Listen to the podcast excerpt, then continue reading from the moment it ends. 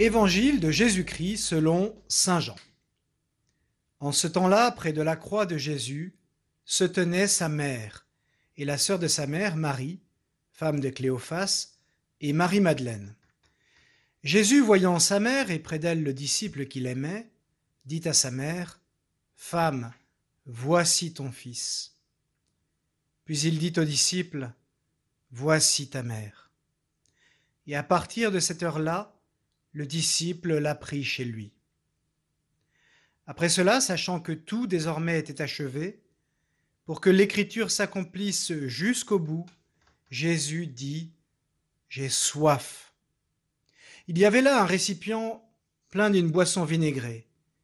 On fixa donc une éponge remplie de ce vinaigre à une branche d'hysope, et l'on approcha de sa bouche. Quand il eut pris le vinaigre, Jésus dit, Tout est accompli. Puis inclinant la tête, il remit l'esprit.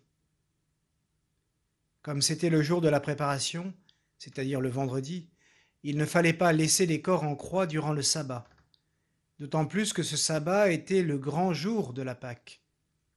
Aussi les Juifs demandèrent à Pilate qu'on enlève les corps après leur avoir brisé les jambes. Les soldats allèrent donc briser les jambes du premier, puis de l'autre homme crucifié avec Jésus. Quand ils arrivèrent à Jésus, voyant qu'il était déjà mort, ils ne lui brisèrent pas les jambes. Mais un des soldats, avec sa lance, lui perça le côté. Et aussitôt, il en sortit du sang et de l'eau. Acclamons la parole de Dieu.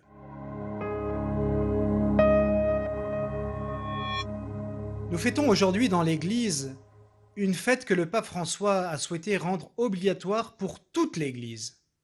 Marie, mère de l'Église. C'est-à-dire Marie qui enfante spirituellement le corps de l'Église parce qu'elle a enfanté charnellement le corps du Christ. Le Christ est la tête de ce corps qu'est l'Église, tandis que nous, les baptisés, nous en sommes les membres. Cette fête nous invite donc à faire exactement comme le disciple Saint Jean au pied de la croix, à prendre Marie chez nous, c'est-à-dire en notre vie, et nous laisser enfanter à la grâce par Marie, puisqu'elle est pleine de grâce, comme nous aimons le rappeler à chaque prière du Je vous salue Marie. La fête de Marie, mère de l'Église, évoque pour moi trois réalités. Tout d'abord, Marie, en exerçant aujourd'hui et chaque jour sa maternité dans le corps de l'Église, Marie nous montre qu'au ciel, on ne se tourne pas les pouces, mais que les saints, les sauvés, œuvrent et intercèdent pour nous.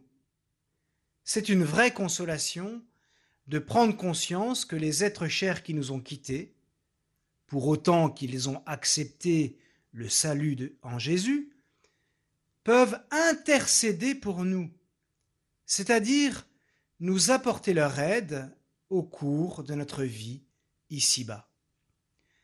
Sainte Thérèse de Lisieux est un excellent exemple de cette intercession, elle qui doit la plus grande guérison de sa vie à ses quatre petits frères et sœurs du ciel, c'est-à-dire ses frères et sœurs de sang, morts en bas âge. Elle-même dira vouloir passer son ciel à faire du bien sur la terre. En ce jour, j'aime me souvenir aussi que la vocation incroyable de la Vierge Marie, humble fille d'Israël, s'origine dans son oui accordé à Dieu par l'intermédiaire de l'ange Gabriel. Tout a commencé par un oui et il en est de même pour chacun d'entre nous. Le Seigneur veut faire des merveilles par nous, à condition que nous lui offrions notre oui de chaque jour. Arrêtons-nous enfin sur la vocation exceptionnelle de la Vierge Marie. De façon récurrente, alors même que la question a été loyalement posée au magistère de l'Église qui a définitivement conclu la question, on imagine, ici et là encore, par imitation du monde et sous couvert de modernité, que le sacerdoce puisse être confié à des femmes. C'est un serpent de mer qui revient régulièrement de façon idéologique et revendicative. Eh bien, regardons Marie.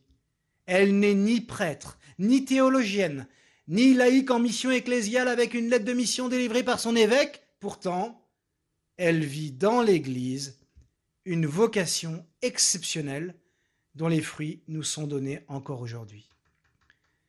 La fécondité de l'Église ne dépend pas de mes envies ou de mes projections.